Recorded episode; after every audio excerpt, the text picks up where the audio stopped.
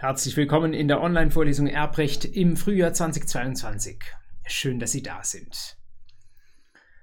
Man kennt einen Menschen erst so richtig, wenn man einmal gemeinsam mit ihm geerbt hat. Das sagt der Volksmund und niemand weiß so ganz genau, wer das zuerst gesagt oder gedacht hat, aber die meisten ahnen, dass da irgendwie doch was dran ist.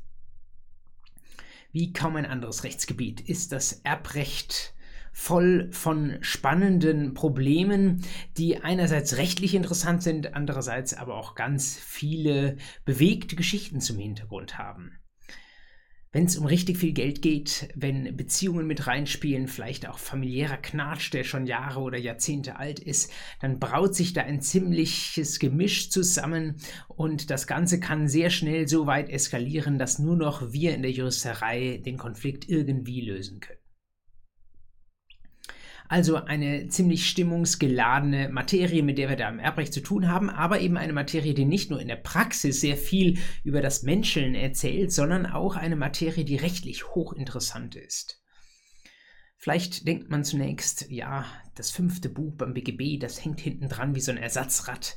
Das, da kann man auf Lücke lernen, darüber muss man nicht viel wissen, ist vielleicht auch nicht besonders interessant, aber der wäre mal weit gefehlt. Das ist tatsächlich ganz anderes. Manche sprechen sogar voller Anerkennung von dem kleinen Sachenrecht also einem Rechtsgebiet, das dogmatisch durchaus sehr, sehr interessant ist, das nicht wenige Paragraphen hat, das man also erst einmal durchdringen muss und ein Rechtsgebiet, das eben dann in der Praxis auch für interessante Fälle sorgt.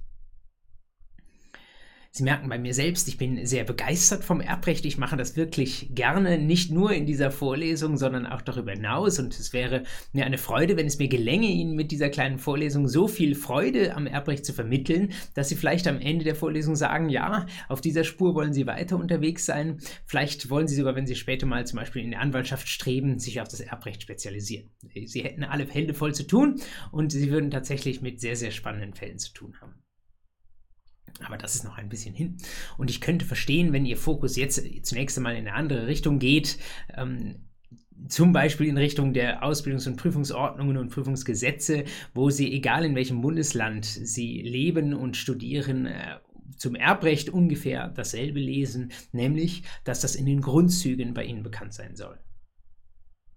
Und das ist dann auch die Ambition dieser Vorlesung, Ihnen zumindest diese Grundzüge eigentlich sogar noch ein bisschen mehr zu vermitteln. Es ist eine klassische Vorlesung, wie Sie sie aus dem klassischen Hörsaal kennen, in der Weise, dass wir hier eine Reihe von Terminen in üblicherweise 90 Minuten haben. Dieser Auftakttermin ist etwas kürzer, da möchte ich nur ein paar Grundlagen mal kurz anrühren und einige Vorbemerkungen machen. Aber danach bekommen Sie das, was Sie aus meinen anderen Online-Vorlesungen kennen, nämlich äh, jede Woche, wenn es meinen Plan hergibt, dann 90 Minuten Erbrecht im klassischen Format. Von der Vorlesung im Hörsaal unterscheidet uns, dass wir hier in diesem voraufgezeichneten Format nicht die Möglichkeit haben, dass Sie sich zu Wort melden können und mit mir direkt interagieren können. Aber es gibt zumindest ein Ersatzforum. Wenn Sie mal bei YouTube unter meine Videos schauen von älteren Vorlesungen, dann sehen Sie schon nach wenigen Wochen oder Monaten entspinnt sich unter diesen Vorlesungen in den Kommentaren durchaus ein interessanter Dialog. Da bekomme ich sehr viele Fragen gestellt, Vertiefungsfragen, Ergänzungsfragen, die ich auch sehr, sehr gerne gerne beantworte. Und das ist nicht nur eine Möglichkeit für Sie, mit mir in Kontakt zu treten, sondern es ist auch eine Möglichkeit für Sie nachzuvollziehen, was andere Kommilitoninnen und Kommilitonen von mir wissen wollten, was Sie vielleicht auch interessieren könnte. Bessere Vertiefungsfragen als unter den YouTube-Videos finden Sie wahrscheinlich in kaum einem Lehrbuch. Ähm, deswegen nutzen Sie diese Ressource nicht nur, wenn Sie selbst irgendwo der Schuh drückt, sondern nutzen Sie auch ganz bewusst einfach, um den Stoff der Vorlesung noch ein großes Stück weit zu vertiefen. Vom Umfang her ist diese Vorlesung ähnlich angelegt wie die am Ende letzten Jahres Ihnen angebotene Vorlesung zum Familienrecht. Wenn Sie sich an den juristischen Fakultäten umschauen, dann sehen Sie, es gibt erbrechtliche Vorlesungen in der Regel im Format von ein oder zwei Semesterwochenstunden. Ich habe mich jetzt mal für die eine Semesterwochenstunde entschieden. Ähm, das ist ein bisschen ein äußerer Zwang. Ich bin gerade mit meinem letzten Forschungsprojekt oder äh, wissenschaftlichen Veröffentlichungsprojekt fertig, dem Beckschen Online Großkommentar, ähm, der auch schon für manche Verzögerungen in der Vergangenheit verantwortlich war. Sie sehen es mir nach. Ähm, und ich blicke natürlich aber, wie Sie vielleicht auch, voraus auf auf ein spannendes Sommersemester. Ich werde im Sommer Stefan Lorenz an der Uni München in seinem sagenumwobenen Grundkurs Zivilrecht vertreten. Das will auch vorbereitet sein. Ähm, von dem her passt im Moment in diese Semesterferien bei mir tatsächlich nur die eine Semesterwochenstunde rein. Für Ihre Examensvorbereitung reicht das aus. Ähm, mehr gäbe es durchaus noch im Erbrecht an spannenden Sachen. Insofern ist das für mich diese Vorlesung von begrenztem Umfang auch etwas, was ich mit Weinen im Auge tue. Zugleich äh, bin ich mir sicher, dass mittelfristig ich diese Vorlesung umarbeiten, ausführen werde ähm, und sie zu einem Umfang von zwei Semesterwochenstunden erheben werde. Vielleicht, ich schätze mal so, ähm, in zwei Jahren von heute aus. Und vielleicht gibt es ja den einen oder die andere, ähm, der gerade jetzt im ersten oder zweiten Semester ähm, unterwegs ist und da ganz dankbar ist für eine Grundlagenvorlesung und vielleicht in zwei Jahren immer noch am Studieren ist, dann aber schon viel weiter fortgeschritten und dann das Ganze nochmal mit ein paar Details anreichern, vertiefen möchte. Und ähm, es würde mich natürlich freuen, Sie dann auch wieder zu einer ausführlicheren Fassung der Erbrechtsvorlesung zu sehen bis auf weiteres aber eben eine ähnliche Anlage wie die Familienrechtsvorlesung, das heißt acht Termine. Die werden wir, so ist meine Planung, die immer umgeworfen werden kann, aber ich tue mein Bestes, sie einzuhalten, die dann so ungefähr bis Ostern wir abgeschlossen haben werden. Das führt zu ungefähr einem ähm, Video einem Termin im Durchschnitt jedenfalls pro Woche. Äh, das bedeutet, ähm, wenn der Frühling dann so richtig losgelegt, dann sind Sie im Erbrecht schon viel fitter als sonst und das ist für Sie sehr, sehr nützlich. Nicht nur, weil Sie das im Examen gebrauchen können, sondern weil Sie auch äh, ganz fest damit rechnen können, dass Sie im Laufe Ihres Lebens alle Nase lang mal gefragt werden. Vielleicht kann es sogar sein, dass Sie selbst jemanden betrauern müssen und sich deswegen selbst erbrechtliche Fragen stellen, aber noch viel häufiger passiert es uns Juristinnen und Juristen, dass wir von anderen gefragt werden, ja sag doch mal eben, wie ist es denn in diesem erbrechtlichen Fall, wer sind sind denn da die Erben geworden? Viele dieser Fälle sind durchaus mit dem kleinen ABC zu beantworten, mit dem kleinen Einmaleins, das wir äh, wahrscheinlich jetzt schon in den allerersten Terminen erobern werden. Äh, nicht alle Erbrechtsfälle sind super schwierig, aber wir werden schon auch in den Blick nehmen, wo sich die Komplexitätsdimensionen eröffnen können und dass Sie da zumindest auch wissen, ähm, wo Sie nochmal tiefer reinhorchen müssen. Das ist dann auch Ziel dieser Veranstaltung. Nun habe ich eben schon gesagt, eine sehr wichtige Ressource für diese Vorlesung ist der YouTube-Kanal, den ich seit einiger Zeit betreibe, youtube.com slash jurapodcast. Dort finden Sie diese Vorlesung in Ton und Bild mit den entsprechenden Kommentaren darunter.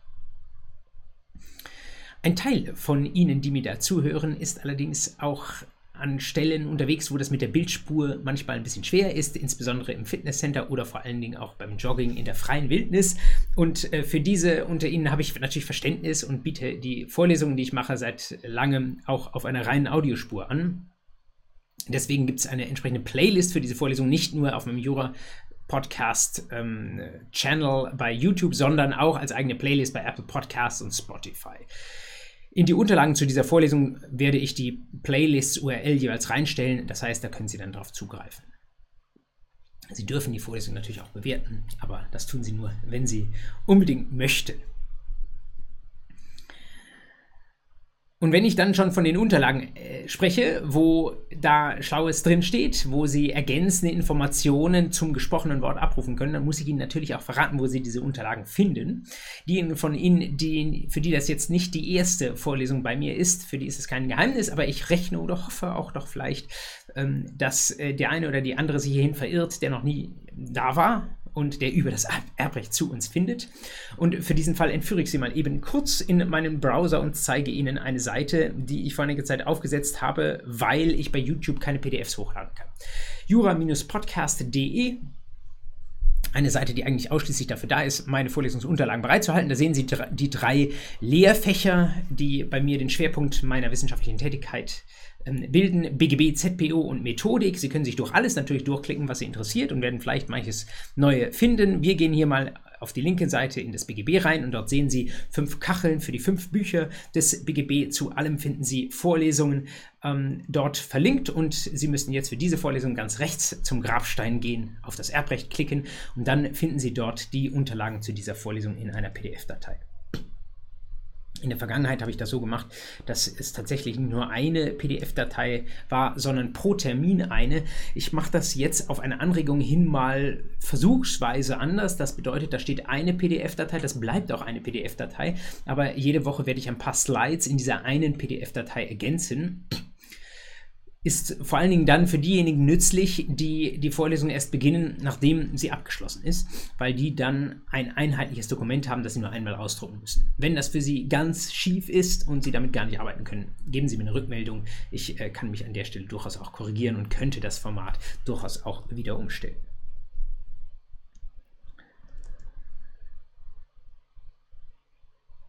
Was Sie dann an Unterlagen finden, das sind Sie im Grundsatz schon gewohnt aus anderen Vorlesungen, wenn Sie die schon bei mir absolviert haben. Ähm, meine Unterlagen sind ein bisschen anders zugeschnitten, als das vielleicht manche andere machen. Das hängt damit zusammen, dass es für mich auch ein kontinuierlicher Lernprozess ist. Ich versuche mich immer in sie hineinzuversetzen und ähm, erinnere mich an meine eigene Zeit als Studierender und frage mich, was mir da wohl am besten geholfen hätte. Und ähm, das ist dann manchmal etwas unkonventionell, ähm, aber gleichzeitig bin ich auch offen für Feedback. Ähm, was Sie an der Stelle von mir nicht bekommen, ist ein klassisches, klassisch, klassisches Skript, äh, ein Zungenbrecher. Ähm, ein klassisches Skript bekommen Sie an der Stelle nicht von mir und natürlich auch kein Lehrbuch, das ich Ihnen da runter zum Download anbieten kann, denn ähm, da habe ich den Eindruck, da gibt es schon genügend. Ich stelle Ihnen auch gleich ein paar davon vor. Das heißt, ähm, da möchte ich meine Zeit lieber in eine Ressource investieren, die so noch nicht gibt und die deswegen vielleicht für Sie in besonderer Weise nützlich ist. Da äh, hat sich dann wiederum eingespielt, dass ich Ihnen PowerPoint-Slides zum Download anbiete. Allerdings nicht in der manchmal üblichen Form, dass ich Ihnen das, was Sie auf eine Slide draufpacken können, äh, vielleicht relativ viel Text auf ähm, DIN A4 irgendwie im Querformat ausdrucke, weil ich meine, das ist dann alles viel zu groß. Das würde mir jedenfalls als Studierender nicht so sehr helfen. Deswegen habe ich es traditionell eigentlich so gemacht, dass ich die Notizenseiten ausgedruckt habe. Da waren im oberen Teil jeweils irgendwie so eine Strukturgrafik oder ein Bild oder ein Zeitungsausschnitt und im unteren Teil waren ein paar Bullet Points mit den wichtigsten Punkten, über die ich hier auch im Wort berichte.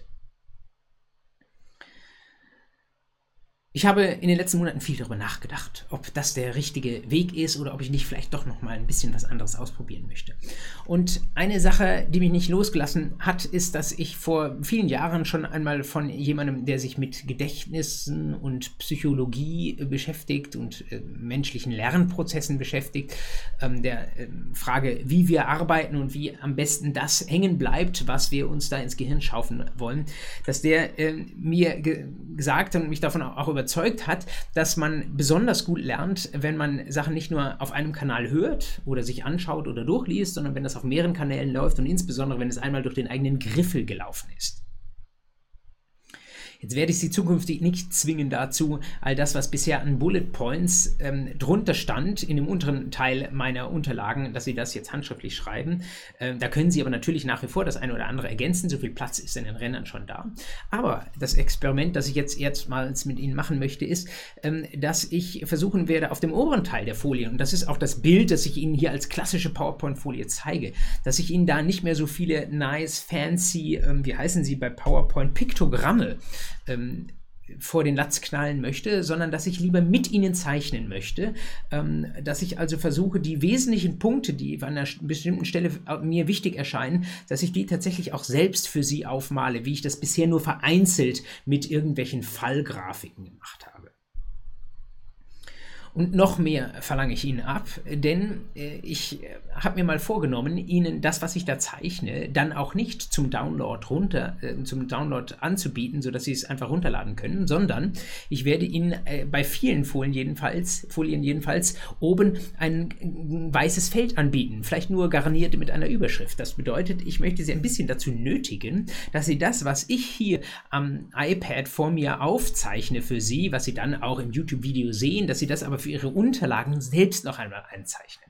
Weil ich fest davon überzeugt bin, dass wenn Sie das Ganze bei mir gewissermaßen auf der virtuellen Tafel sehen und dann aber doch nochmal selbst einmalen, dass es dann für Sie nützlicher ist, weil es durch Ihre Hand gegangen ist und deswegen ähm, sich das besser bei Ihnen festschleift. Darüber hinaus äh, wird sich jedenfalls vielfach das, was ich Ihnen da aufmale, auch dafür eignen, dass Sie das in eine Karteikarte übertragen können. Ähm, ich weiß nicht, ob Sie mit Karteikarten arbeiten. Ich habe in einer anderen Vorlesung mal in relativ ausführlichem, in ausführlicher Werbung dazu geraten, weil es mir damals sehr geholfen hat. Ähm, aber vielleicht versuchen Sie es mal mit DIN A6 Karteikarten. Das hat mir damals sehr geholfen, dass Sie das ein oder andere was hier Gegenstand der Vorlesung ist, was ich aufzeichne, dass Sie das auch selbst handschriftlich auf so eine Karteikarte übertragen und sich dann selbst oder vielleicht gegenseitig mit Ihren Kommilitoninnen und Kommilitonen aus der privaten Arbeitsgemeinschaft abfragen. Damit entsteht dann mit den Unterlagen, die ich Ihnen hier anbiete, im besten Fall so eine Art Werkbuch. Also eine Art Skript, das nur teilweise von mir kommt, das sie aber zu einem gewissen Teil auch selbst gestaltet, selbst gemalt, mit eigenen ähm, Annotationen versehen haben. Das äh, wäre etwas, von dem ich erwarten würde, dass Ihnen das bestmöglich hilft, dass das den besten Lernerfolg bietet. Das schreiben Sie mir wirklich gerne an martin.fries.jura.uni-münchen.de, ob das nun wirklich keine gute Idee war aus Ihrer Sicht oder ob Sie sagen, das sollten Sie unbedingt beibehalten. Wir probieren das einfach mal. Ich glaube, diese Vorlesung Erbrecht ist ein guter Ort dafür. Wenn Ihnen das nicht reicht, diese Video- oder Audioressource und dieses begleitende Werkbuch, das Sie da während der Vorlesung erstellen, gibt es natürlich auch noch andere Materialien. Das wissen Sie alle. Es gibt die Standard Schwarz-, Grau- und Weiß-Literatur. Von der Schwarzliteratur und der Grauliteratur auch hören Sie natürlich üblicherweise in einer Vorlesung nichts, weil das unwürdig ist, unwissenschaftlich. Das haben irgendwelche Repetitorien oder sonst irgendwelche shady People äh, für Menschen verfasst, die ähm, wie ich damals im Studium ein bisschen einfacher gestrickt sind und deswegen langsam sind im Verstehen. Ähm, also wie sich das gehört, werde ich äh, die, das äh, Auffinden und äh, sich orientieren mit Blick auf diese Art von Literatur Ihnen selbst überlassen, auch wenn ja manche Lehrbuchsammlungen inzwischen auch solche Art von Literatur ähm, führt. Und äh, werde Ihnen an der Stelle hier nur mal ganz kurz vorstellen, was es da an Lehrbüchern gibt im Bereich Erbrecht. Die müssen Sie noch nicht malen, die habe ich Ihnen hier auf die Folie gebannt. Schauen Sie mal hier. Wesentliche Botschaft an dieser Stelle ist, es gibt fürchterlich viele. Sie müssen ihn nicht alle kaufen, Sie müssen auch nicht eines davon kaufen. Sie sollen wissen, dass Sie nicht das Erstbeste greifen, sondern dass es sehr unterschiedliche Lehrbücher gibt. Und wenn Sie überhaupt der Lehrbuchtyp sind, dann ähm, blättern Sie doch in der Lehrbuchsammlung mal durch, bevor Sie was kaufen, viel Geld dafür ausgeben. Schauen Sie erst, ob das die Art und Weise, wie das Lehrbuch geschrieben ist, ähm, Ihnen hier behagt. Das, was ich Ihnen aufgeführt habe, sind alles relativ aktuelle Lehrbücher. Es ist noch nicht mal erschöpfend. Es gibt einige, die schon fünf Jahre äh, auf sind in der letzten, alt sind in der letzten Auflage. Die könnten Sie auch noch ähm, sich anschaffen oder ausleihen, weil sich im Erbrecht im Moment in letzter Zeit nicht so viel getan hat. Ähm, aber Sie sehen schon, äh, wäre die Folie dann vollends erschlagen worden. Es gibt vielleicht ein Lehrbuch, das ein bisschen rausstricht. Das ist der Knut Werner Lange in der Mitte im weiß-grünen Einband. Das kennen Sie schon aus dem entsprechenden Parallelbuch im Familienrecht, ähm, aus dem Gernhüber Kösterwaldchen, äh, Kösterwaldchen. Also diese Bücher mit den fünf grünen Streifen da in der Mitte, das sind die absoluten Superwälzer. Ja? Die ähm, gehen über alles hinaus, was die meisten Praktiker in äh, 35 Jahren Berufslaufzeit irgendwie erleben. Aber wenn Erbrecht ihr Fable wird oder so, äh, oder sie das günstig gebraucht erwerben können, mein Gott, stellen Sie sich das ins Regal. Es geht natürlich auch eine Nummer kleiner, da orientieren Sie sich einfach selbst. Wenn das für Sie nichts ist, weil Sie nicht der Lehrbuchtyp sind, schauen Sie mal in die Fallbücher, die es auch gibt. Auch da mag ich Ihnen nichts empfehlen, sondern sage Ihnen nur, es gibt sehr, sehr unterschiedliche. Manche lernen am besten mit den kleinen Fällen von Prüfe dein Wissen, andere brauchen den riesengroßen Fall. Wenn Sie ganz genau hinschauen, sehen Sie, dass in, dem, in der Mitte rot leuchtenden Buch auch mein Name darüber steht. Ähm, Fälle zum Erbrecht in der Use-Schriftenreihe. Dazu möchte ich Ihnen fast nur warnend mitgeben, dass das ein Buch ist mit relativ tiefgehenden und schweren Fällen, die weit auch über den Pflichtstoffpensum hinausgehen. Ich möchte Ihnen nicht abraten, davon zu kaufen, aber ich möchte Sie jetzt auch nicht da alle zur Bibliothek, zur Buchhandlung schicken, ähm, um äh, sich ausgerechnet dieses Buch anzuschaffen. Schauen Sie einfach, was Ihnen taugt. Und bevor Sie ein Lehrbuch anschaffen, ein Buch müssen Sie natürlich als allererstes anschaffen. Damit werden Sie wir hier auch in der Vorlesung natürlich jedes Mal arbeiten. Und wenn Sie das jetzt gerade nicht in der Hand haben und wenn Sie an einem Schreibtisch sitzen, dann müssen Sie sogar eigentlich fast das Video anhalten, um sich dieses Buch zu besorgen. Das ist nämlich das Gesetzbuch. Das brauchen Sie. Sie können sich natürlich auch von mir die Normen äh, zitieren lassen. Ähm, aber das äh, ist, glaube ich, nicht das, was Sie im jetzigen Moment brauchen, sondern wenn Sie sich im Erbrecht orientieren wollen, wie auch in anderen Rechtsgebieten, dann ähm, müssen Sie Normen in den Blick nehmen. Sie müssen versuchen, dass sie die irgendwann wiedererkennen, weil sie wissen, wo, wie die ausschauen vom Schriftbild her. Das nicht jeder ist irgendwie so ein visueller Lerntyp. Ähm, vielleicht leben sie sogar auch in einem Bundesland, wo man die sich markieren kann. Ich weiß es nicht. Aber ich bin fest davon überzeugt, dass man nicht immer nur über das Gesetz sprechen sollte, sondern dass wir in der Vorlesung wie auch später so im äh, Berufsleben, dass sie mit dem Gesetz in der Hand arbeiten und dass sie vom Gesetz auch ausgehen müssen. Das ist etwas, was ihnen häufiger auch in den Examinen abverlangt wird, als sie so denken. Es geht dann nicht in erster Linie um auswendig lernen, sondern insbesondere, wenn auch nicht begrenzt auf, in der mündlichen Prüfung ähm, ist es so, dass man von ihnen verlangt, dass sie vom Gesetz losmarschieren, dort sich aus dem Gesetz heraus vielleicht auch manches Problem zu entwickeln, mit dem Gesetz in der Hand zu argumentieren und dann unter das Gesetz zu subsumieren. Deswegen ähm, auch äh, wenn Sie das von mir jetzt nicht zum ersten Mal hören, ähm, ich werde viel rascheln, ich werde viel blättern im Gesetz, ich mute Ihnen das Geräusch zu und die Zeit, die das manchmal kostet und möchte Sie auch nachdrücklich dazu animieren, dass Sie es mir an der Stelle gleich tun. So viel der organisatorischen Vorbemerkung in dieser ersten Kurzeinheit unserer Erbrechtsvorlesung. Dann gehen wir mal langsam rein. Wir machen gar nicht viel Erbrecht in der heutigen Einheit, sondern nur ein wenig und wir beginnen mal mit einem Überblick, der uns dann gleichzeitig auch als Überblick dient über das, was Sie jetzt in den nächsten Wochen hier an einzelnen Terminen erwartet. Nehmen Sie es doch mal in die Hand, Ihr Gesetz, und dann schauen Sie mal in das Inhaltsverzeichnis rein, dann sehen Sie Buch 5 Erbrecht und dann finden Sie da schon manches, worüber wir in den nächsten Wochen sprechen. Erster Abschnitt, Erbfolge. Ja, wer wird denn Erbe? Das sind vor allen Dingen erstmal ähm, allgemeine Vorschriften, aber auch Vorschriften, die wir als Ausgangspunkt nutzen. Vorschriften unter anderem auch über die gesetzliche Erbfolge, auf die wir schon bald zu sprechen kommen werden. Dann ein relativ großer Abschnitt 2, rechtliche Stellung des Erben. Da werden wir einzelne Abschnitte daraus, äh, einzelne Titel daraus und Untertitel mit besonderem Augenmerk bearbeiten. Andere werden wir relativ schnell darüber hinweggehen. Äh, also Annahme und Ausschlagung der Erbschaft ist ein Thema, das uns beschäftigen wird. Ähm, Nachlassverbindlichkeiten vielleicht eher kurz. Ähm, vielleicht noch am ehesten die Sache mit der Mehrheit von Erben, Sie können sich vorstellen, die eine Frage ist, wer das Erbe bekommt und wenn es dann aber mehrere sind, dann die Frage, äh, wie diese zueinander stehen und ähm, wer äh, Streitigkeiten zwischen denen entscheidet, wenn die sich nicht äh, einig werden können, wie sie mit dem Nachlass verfahren sollen. Bevor wir dahin kommen, äh, werden wir uns ausgiebig schon angeschaut haben, die Inhalte der Abschnitte 3 und 4, nämlich Testament und Erbvertrag brauche Ihnen nicht, äh, nicht zu sagen, was das ist. Das ist die Möglichkeit, ähm, selbst zu bestimmen, wer Erbe sein soll. Und innerhalb des Testaments, der Erbvertrag verweist dann nachher darauf, sehen Sie eine Reihe von Gestaltungsinstrumenten, die auch in einem eigenen Vorlesungstermin eine Rolle spielen werden, wie ich also äh, meinem Testament eine inhaltliche Struktur geben kann, vielleicht auch Leute nebeneinander ähm, erben lassen kann oder sie auch nacheinander zum Zuge lassen kann kommen lassen kann.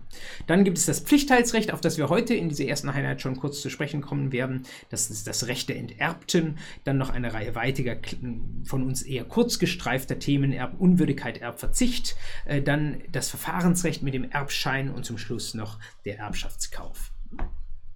Ich habe so ähnlich wie in der Familienrechtsvorlesung versucht, Ihnen das in eine ähm, einem Bild zu übersetzen, aus dem Sie so ganz ungefähr entnehmen können, was äh, die Inhalte und Überschriften über den nächsten Terminen sind. Wir beginnen links oben in der nächsten Woche mit dem Thema gesetzliche Erbfolge. Das ist die Situation, wo es weder Testament noch Erbvertrag gibt. Es geht dann weiter mit Testament und Erbvertrag, also der Situation, wo jemand ganz explizit gesagt hat, wie seine Erbfolge aussehen soll. Dann geht es in drei Wochen weiter mit dem Thema Aufhebung von Verfügungen. Verfügungen meint an der Stelle Testament und Erbvertrag, also wie auch bei anderen Verträgen, von denen Sie sich lösen können per Widerruf oder Rücktritt, gibt es auch bei Testament und Erbverträgen die Frage, was passiert, wenn Sie in einer bestimmten Weise testiert haben und dann damit nachträglich nicht mehr glücklich sind. Alles Standard Latein für ihre Erbrechtsklausur. Alles Dinge, die jedenfalls in ihren Grundzügen, so viel kann ich Ihnen aber schon mal sagen, auch relativ eingängig sind. Das ist also, ähm, man kann alles schwierig spielen im Erbrecht, aber die Grundzüge sind doch äh, irgendwie mit Leben gefüllt und wie ich finde, durchaus äh, können sich darauf freuen, dass wir das zusammen machen werden. Dann kommen in 1, 3, 4 Wochen die Gestaltungsinstrumente. Das ist eben die Binnenstruktur, wenn Sie so wollen, einer letztwilligen Verfügung eines Testaments oder eines Erbvertrags. Wie kommen äh, mehrere Erben oder auch Vermächtnisnehmer, wenn ich das Wort an der Stelle schon in den Mund nehmen darf, äh, vielleicht nebeneinander oder nacheinander zum Zuge? Wie kann man sie auch zu bestimmten Sachen zwingen, wenn sie denn ähm, ihr Erbe haben wollen? Dann geht es rechts oben weiter mit der Erbengemeinschaft also mehrere Erben irgendwie miteinander oder vielleicht manchmal auch gegeneinander. Darunter das Pflichtteilsrecht, das Recht der Enterbten und als abschließenden Termin, ähnlich wie wir das im Familienrecht gehandhabt haben, das Verfahrensrecht, was hier im Wesentlichen aus dem Erbscheinsrecht besteht. Wie gesagt, wenn alles nach Plan läuft, sind wir bis Ostern durch und das finde ich ist doch eine Perspektive, dass Sie dann die Vorlesungszeit des neuen Semesters in dem freudigen Gewissen, in der freudigen Gewissheit begehen können, dass Sie im Erbrecht schon sehr, sehr gut beschlagen sind.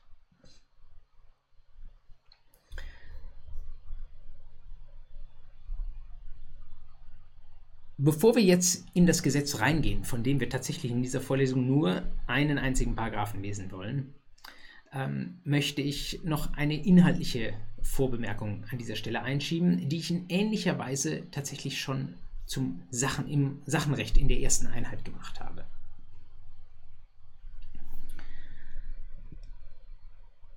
Man denkt völlig zu Recht häufig, dass das Erbrecht sehr viele familienrechtliche Parallelen hat. Also es kommt nicht nur, steht nicht nur im BGB direkt dahinter, sondern es gibt auch vielfältige Verknüpfungen, denen wir im Laufe dieser Vorlesung nachspüren werden. Aber wie ich eingangs auch schon gesagt habe, es gibt doch auch die eine oder andere Verbindung zwischen dem Erbrecht und dem Sachenrecht.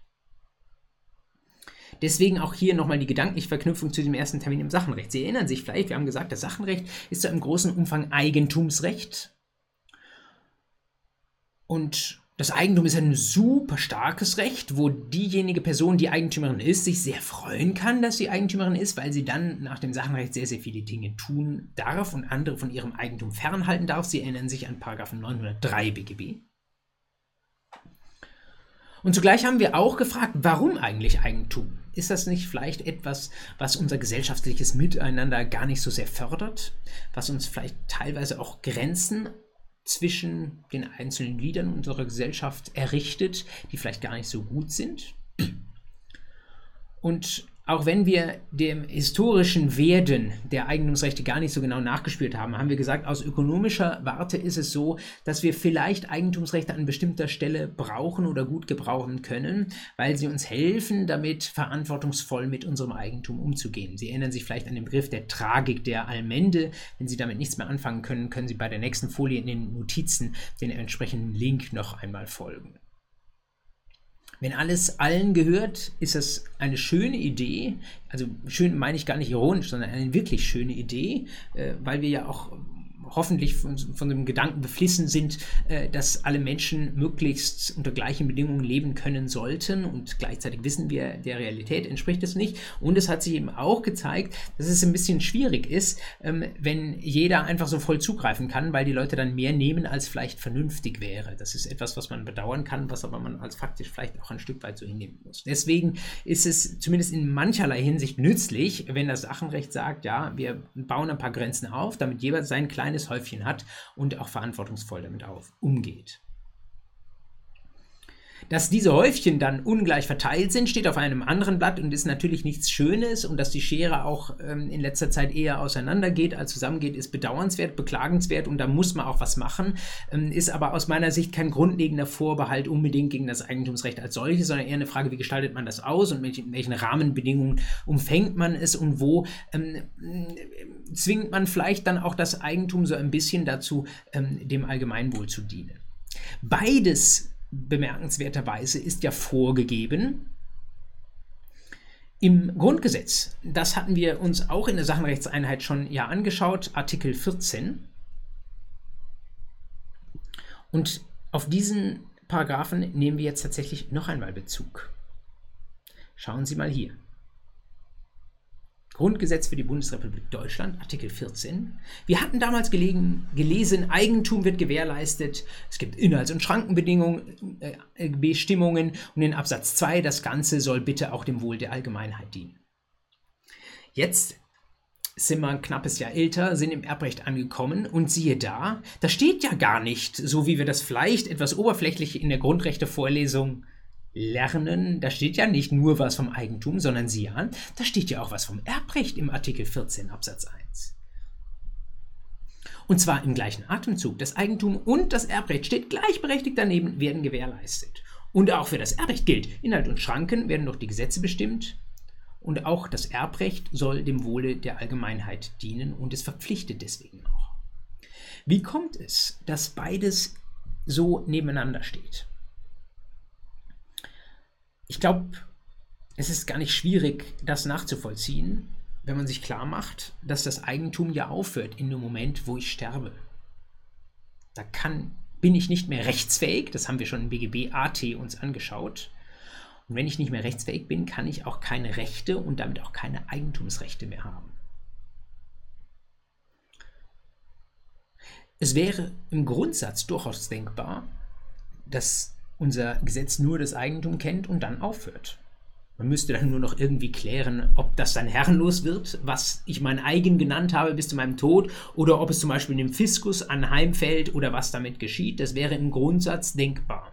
Aber Artikel 14 Absatz 1 ähm, schlägt da äh, doch, äh, sie sieht da etwas anderes vor, nämlich sagt, nein, ein Stück weit soll ich mein Eigentum durchaus auch über meinen Tod hinaus bestimmen können.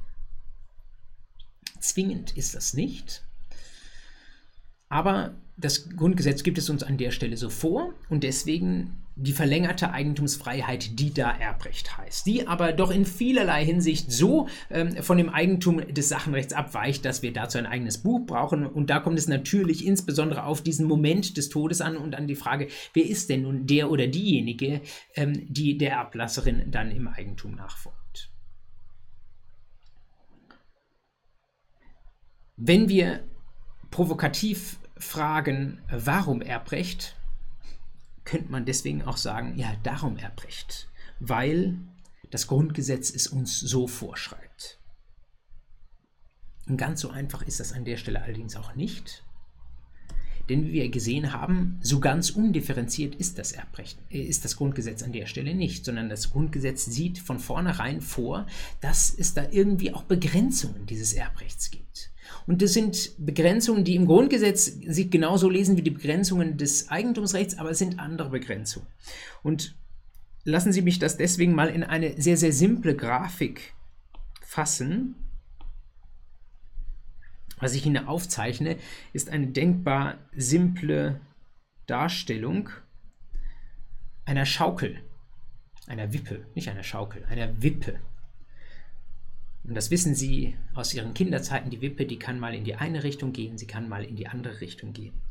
Und wenn die Wippe irgendwie von der Wippe zur Waage werden soll, wenn sie irgendwie vielleicht sogar auch eine Balance finden soll, ähm, dann ist es vielleicht ein Bild, das wir nutzen können, um auch ein bisschen das Erbrecht besser zu verstehen. Das Erbrecht, das schon vom Grundgesetz her hier in einem bestimmten Spannungsfeld liegt. Ich könnte sagen, dass es das Erbrecht überhaupt gibt. Das male ich jetzt mal auf die im Moment tiefer geneigte Seite dieser Wippe. Das heißt, ich schreibe hier rein Artikel, das ist meine beste Sonntagsschrift, 14.1.1 des Grundgesetzes. Wir wissen zugleich, das Erbrecht ist nicht schrankenlos gewährleistet. Wir brauchen Inhalts- und Schrankenbestimmungen und wir haben diese Jungteam-Verpflichtung aus dem ähm, Artikel 14 Absatz 2. Und das steht gewissermaßen auf der anderen Seite dieser Wippe oder Waage, je nachdem, wie Sie es betrachten wollen. Also schreibe ich hier hin Artikel 14 Absatz 2.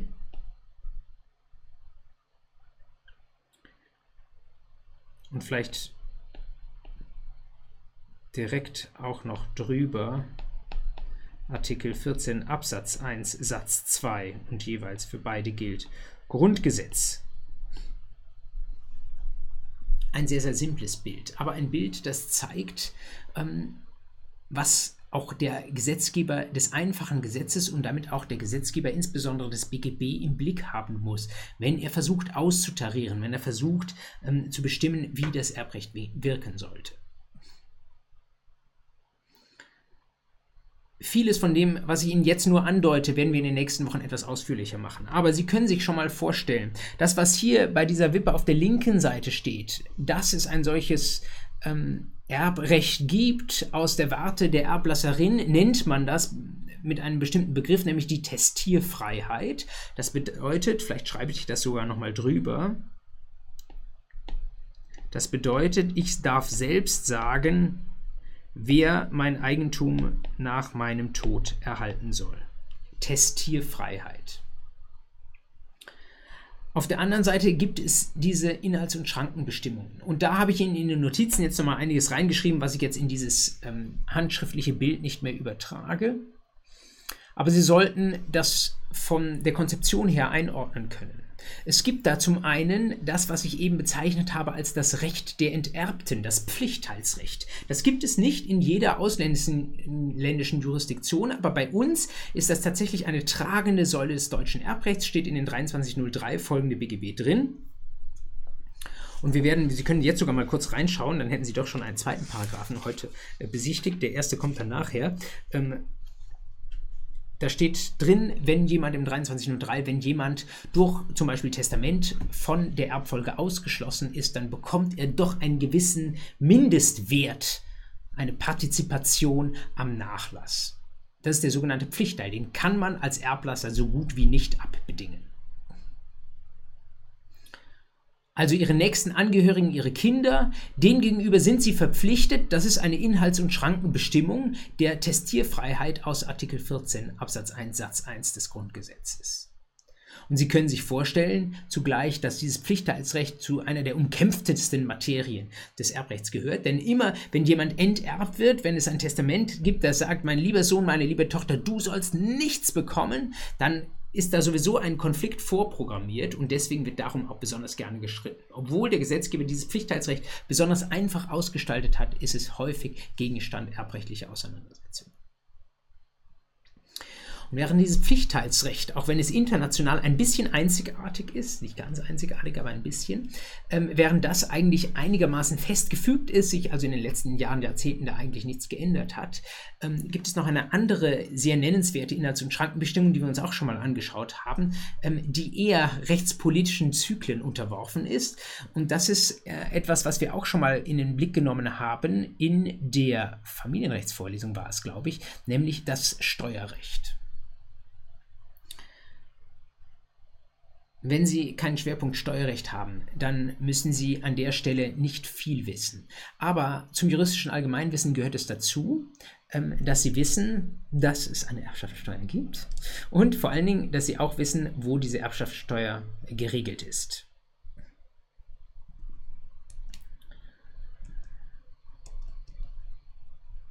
Ich schlage Ihnen dazu eine Norm auf, die wir schon einmal besichtigt haben. Hier ist sie. Erbschaft und Schenkungssteuergesetz. Erbstge. Erbschaft und Schenkungssteuergesetz.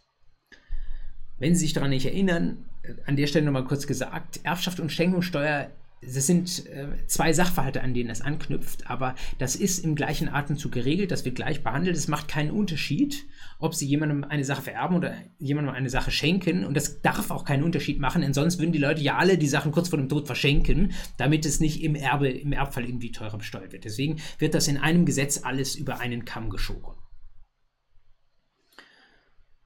Und da ist natürlich immer die Frage, wie hoch soll denn die Erbschaftssteuer sein? Und äh, die damit zusammenhängende Frage ist diejenige, die ich Ihnen hier direkt aufgeblättert habe, nämlich der Paragraph 16. Wie sieht es aus mit den Freibeträgen?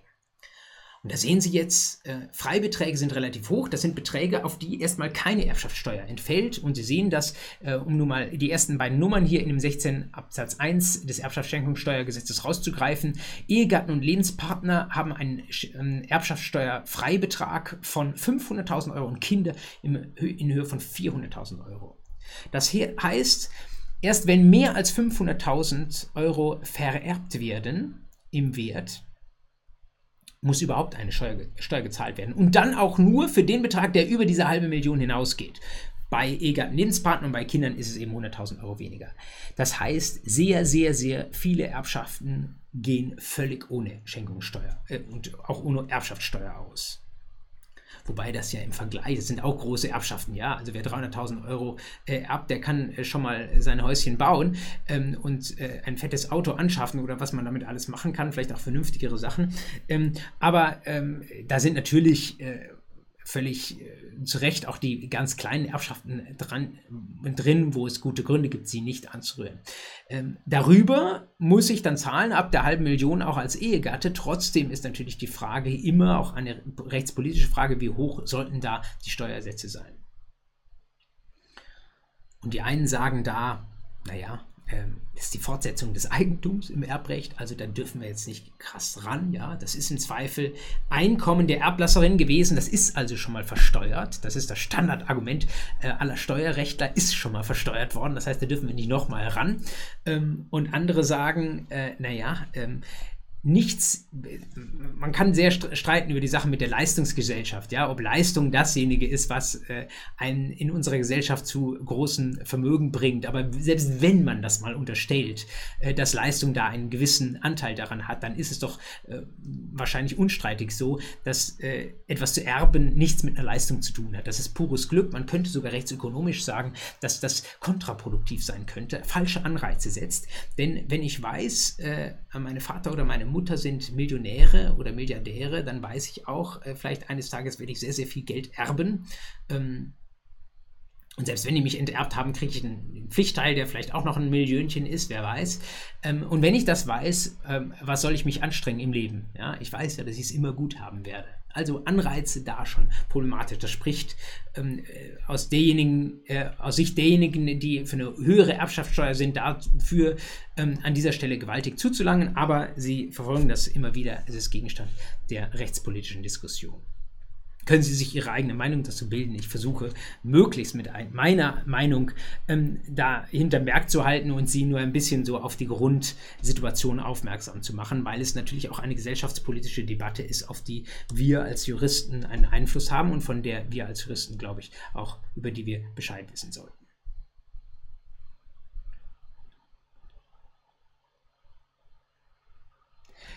Das ist der Rahmen in dem jetzt der BGB-Gesetzgeber tätig wird, der Auftrag, den er hat aus dem Grundgesetz, bitte Erbrecht und Testierfreiheit als solche ausgestalten, aber bitte auch Grenzen vorsehen. Und wie hat er das gemacht? Da schauen wir uns an, ab der nächsten Woche. Einen einzigen Punkt mute ich Ihnen in dieser Woche noch zu. Das ist nämlich die Art und Weise, wie Vermögen nach dem deutschen Erbrecht übergeht. Und diese Art und Weise, die steht drin in der allerersten Vorschrift. Und damit wir zum ein bisschen, zumindest ein bisschen was gemacht haben mit Paragraphen, außer dem kurzen Blick in 2303, schauen wir uns doch den 1922 einen kurzen Moment einmal an. Gesamtrechtsnachfolge steht drüber.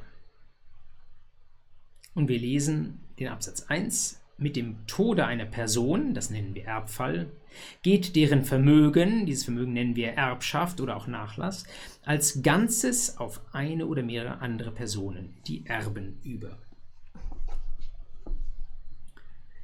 Das, was da steht, das hat einen Begriff, den sollten Sie kennen, und er steht über der nächsten und für heute letzten Folie. Und das ist nämlich die sogenannte Universalsukzession.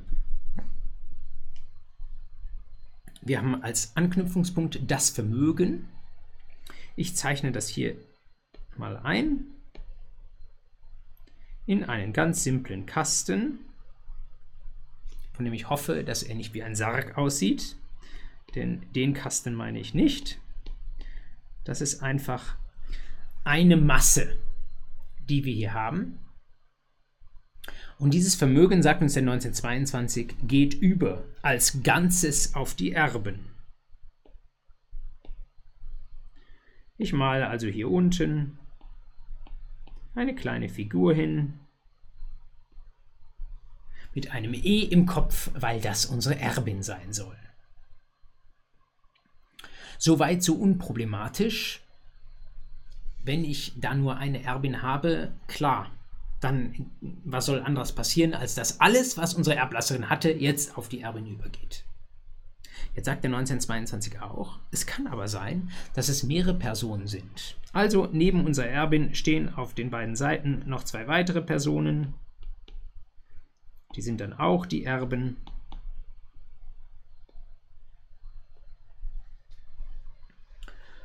Und die erste Weichenstellung an dieser Stelle muss ich jetzt weitere Pfeile malen vom Vermögen zu diesen Erben Sie lesen nochmal den 1922 Absatz 1 und da steht davon, dass das Vermögen als Ganzes übergeht. Und das beantwortet die Frage gleich. Nein, ich male hier keinen weiteren Pfeil, sondern das Vermögen geht als Ganzes über auf die Gesamtheit der Erben. Sie erinnern sich, wir haben ja schon im Vorausgriff gesehen, wir werden uns in ein paar Wochen damit beschäftigen müssen, wie Erben miteinander rechtlich klarkommen, die sogenannte Erbengemeinschaft.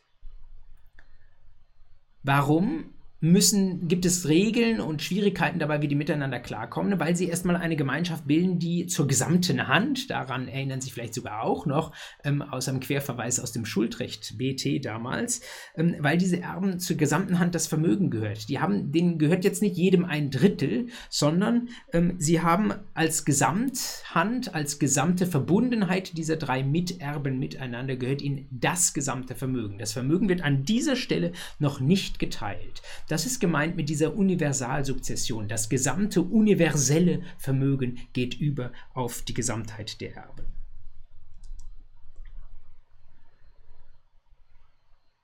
Sie können sich an der Stelle vielleicht kurz fragen, äh, was wäre ein anderer Begriff, äh, was ist der Begriff zur Universalsukzession? Ich ändere hier mal die Stiftfarbe und schreibe das als eine kleine Notiz nach rechts oben.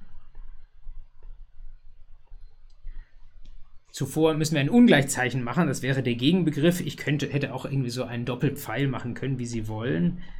Der Gegenbegriff ist die Singularsukzession. Was ist eine, was wäre eine Singularsukzession? Da habe ich ein Vermögen, das besteht aus mehreren Gegenständen. Stellen Sie sich vor, zum Beispiel ein Haus, ein Auto und was kann man noch haben? Keine Ahnung, eine Perlenkette. Da verlassen mich meine Zeichenkünste. Und wir haben wiederum drei Personen, die das bekommen können. Und wenn ich jetzt hier drei Sukzessionen hätte, die nebeneinander stattfinden, auf drei Personen, dann würde ich sagen, das ist eine, jeweils eine Singularsukzession. Singular deswegen, weil Singular die einzelnen Bestandteile des Vermögens gehen jeweils, jeweils einzeln auf einzelne Personen über. Das ist gerade nicht das, was wir im deutschen Erbrecht haben, sondern alles auf einmal. Und auch da vielleicht an der Stelle noch präzisierend, alles auf einmal heißt, ähm, was sagt das Gesetz? Das Vermögen als Ganzes, woraus besteht das Vermögen? Das sollten Sie präzisierend wissen. Vermögen ist nicht nur das Gute Tröpfchen, sondern auch das Schlechte, also alle Rechten und Pflichten, will sagen, alles, was positiv auf dem Konto ist oder was an Grundeigentum oder sonstigem Eigentum da ist, was auch immer, alle Rechte aus Verträgen und so weiter, geht alles über aber natürlich auch alle Pflichten. Das bedeutet auch alle Schulden, die unsere Erblasserin hatte, selbst wenn sie mehr Schulden hatte als Vermögen oder wenn ihre Taschen leer waren und sie hat nur Schulden, das ist das Vermögen. Es kann auch ein negatives Vermögen geben, es kann auch ein Mischvermögen geben, das aus ein bisschen positiven, ein bisschen negativen Sachen ist, äh, besteht, wo man gar nicht so genau weiß, ob das insgesamt einen positiven Wert hat. Erst einmal im Moment wo unsere Erblasserin verstirbt, verstirbt, fällt das juristisch alles an bei den Erben. Wer die Erben sind, müssen wir noch beschäftigen, müssen wir noch feststellen, das sehen wir ab der nächsten Woche. Aber von der Konstruktion her ist es mal so, das geht alles in Summe über. Gibt es Ausnahmen? Ähm, ja, die gibt's. Ähm, es gibt bestimmte Rechte und Pflichten, die gehen nicht automatisch mit über. Da sind aber dann auch welche, wo das Gesetz sagt, ähm, diese Rechte und Pflichten, die enden mit dem Tod. Ein paar Beispiele dazu habe ich Ihnen in die Notizen zu dieser Folie reingeschrieben. Wenn Sie mal reinschauen in Paragraphen 16, 15 Absatz 1, eine Vorschrift aus dem Unterhaltsrecht, die Sie von dem her von meiner Familienrechtsvorlesung schon kennen, da steht drin, Unterhaltsanspruch erlischt in dem Moment, wo derjenige, der Unterhalt zahlen muss oder der den Unterhalt gezahlt bekommt, wo der stirbt. Das bedeutet, wenn unsere Erblasserin unterhaltsberechtigt war, dann sind anschließend nicht ihre Erben berechtigt, sondern endet diese Unterhaltsberechtigung auf. Wenn sie aber jemandem Unterhalt zahlen musste, erlischt diese Verpflichtung auch. Das heißt, ihre Erben müssen jetzt nicht von nun an den Unterhalt zahlen, sondern es bleibt dabei, mit dem Tod wird das Ganze abgeschnitten ein ähm, Fall, der viel durch die juristische Presse ging, äh, der im letzten Jahr, ähm, Ende letzten Jahres endgültig entschieden wurde vom BGH, äh, war ein Fall einer weiteren Ausnahme Schmerzensgeldanspruch. Sie haben das vielleicht verfolgt mit den Kohl-Protokollen. Ähm, der ehemalige Bundeskanzler Helmut Kohl hatte ähm, Protokolle anfertigen lassen aus Gesprächen, ähm, wo es um sein Leben und seine Erfahrungen ging. Und daraus, ähm, da war ihm Unrecht getan worden, weil daraus Dinge veröffentlicht wurden, die nicht hätten veröffentlicht werden dürften. Und da stand Kohl unstreitig zu seinen Lebzeiten ein Schmerzensgeldanspruch zu. Und die große Frage war, geht dieser Schmerzensgeldanspruch auch ähm, mit dem Tode auf seine Erbin, nämlich seine Witwe, über?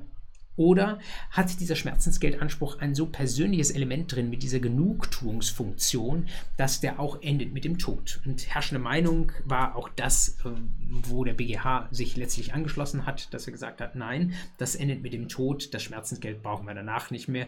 Ähm, die Überlebenden, die Nachfahren, die haben keine Schmerzen, die müssen wir also auch nicht ausgleichen. Letztes Beispiel, Vereinsmitgliedschaft, 38 BGB, wäre auch etwas, äh, wenn äh, die Ablasserin im Fußballverein war und ähm, dann stirbt, dann rücken natürlich, würden Sie sagen, nicht äh, ihre sieben Enkel, die sie beerben, ähm, warum auch immer, äh, automatisch in diese Vereinsmitgliedschaft ein. Aber Ausnahmen bestätigen die Regel und die Regel lautet an der Stelle, außerhalb dieser höchstpersönlichen Rechte und Pflichten alles, was an Schulden da ist und alles, was an Vermögen da ist. In den Notizen gebe ich schon einen Vorausblick auf etwas, was uns erst in ungefähr drei Wochen, wenn ich richtig gerechnet habe, beschäftigen wird. Es gibt bestimmte ähm, Fälle, wo jemand etwas aus dem Vermögen bekommt, wo diese Person aber tatsächlich nicht Erbe wird. Das ist typischerweise der Fall, und Sie dürfen es vielleicht doch an dieser Stelle einfach schon mal gehört haben, das ist typischerweise dann der Fall, wenn ähm, eine Person, die dem Erblasser nahestand, die vielleicht häufig sogar gar nicht mit der Erblasserin verwandt ist, wenn diese Person ähm, einen einzelnen Gegenstand bekommen soll. Stellen Sie sich vor, ähm, die Erblasserin hat in ihren äh, hohen Jahren eine Haushaltshilfe gehabt und äh, die Haushaltshilfe ist irgendwie jeden Montag, Mittwoch, Freitag gekommen und wie sie gekommen ist, morgens um 8, das erste, was sie getan hat, ist, sie, ist im Flur gestanden, hat ein bestimmtes Bild angeschaut und gesagt, mein Gott, so ein schönes Bild, ja. Es wäre naheliegend, dass die Erblasserin sagt, ja, du als meine Haushaltshilfe sollst nicht meine ähm, Erbin werden, das werden irgendwie meine Nachfahren, aber das Bild, das sollst bekommen. Und bei sowas fragen Sie sich dann, ja, wie machen Sie das? Mit einer Singularsukzession, auch die gibt es ausnahmsweise, habe ich Ihnen auch in die Notizen reingeschrieben, kann es mal geben, zum Beispiel beim ähm, Mietvertrag gibt es das, äh, dass ich als Ehegatte in den Mietvertrag, der eigentlich mit meinem äh, verstorbenen Ehegatten bestand, dass ich da irgendwie eintreten kann, 563 BGB. Ansonsten gibt es die Singularsukzession aber nicht. Das heißt, wir können jetzt auch nicht dieser Haushaltshilfe die Möglichkeit geben, mit Blick auf nur dieses eine Bild Erbin zu werden. Da gibt es eine andere Möglichkeit, die ich Ihnen hier zum Schluss auch noch ähm, einzeichne, nämlich ein sogenanntes Vermächtnis. Das heißt, wir haben, ähm, das zeichne ich jetzt hier links herein, ähm, auch noch eine Person, die ich mit einem V bezeichne. Das ist die Vermächtnisnehmerin. Und da ist die Frage, wie kommt die an ihr Bild? Und das deutsche Erbrecht hat sich dafür entschieden, dass die nicht unmittelbar etwas bekommt, denn äh, alle Rechte und Pflichten gehen ja universal auf die Erben über, sondern was die bekommt, ist ein schuldrechtlicher Anspruch, und damit passt dann auch die von mir in Sachenrecht spätestens eingeführte grüne Farbe an der Stelle, ein schuldrechtlicher Anspruch auf die Erben, ihr bitte dieses Bild zu übereignen und herauszugeben. Wir machen das alles noch en Detail. Ich will Ihnen nur diese eine Notiz, die ich Ihnen da gemacht habe, erklären. Und das eine Fremdwort werfe ich Ihnen noch vor den Latz, bevor diese erste Einheit endet. Denn ähm, wofür sich der deutsche Gesetzgeber da entschieden hat, ist das sogenannte Damnationslegat. Das bedeutet, wer nicht Erbe wird, der hat nur einen schuldrechtlichen Anspruch. Sie kennen das aus dem Lateinischen damnare, Schulden. Äh, ein rein schuldrechtlicher Anspruch, den ich habe, der geht über Legat, das ist das Damnationslegat, das wir bei einem Vermächtnis haben. Der Gegenbegriff dazu wäre das sogenannte Vindikationslegat und Vindikation würde bedeuten, unmittelbar mit dem Erbfall würde äh, unsere Haushaltshilfe ähm, Eigentümerin dieses ähm, Bildes werden und würde es sofort vindizieren können, als Ein Eigentümerin also den 985 geltend machen können. Aber das Vindikationslegat, das gibt es bei uns nicht. Äh, dagegen hat sich der deutsche Gesetzgeber entschieden. Das ist mit diesem Begriff Damnationslegat gemeint. Den werde ich aber auch nochmal erwähnen. Ähm, wenn wir zum Vermächtnis kommen, zu den Gestaltungsinstrumenten, wie ich es genannt habe, das ist von jetzt aus noch drei Wochen hin, aber es ist vielleicht gar nicht schlecht, dass Sie diese schwierigen Begriffe einmal gehört haben.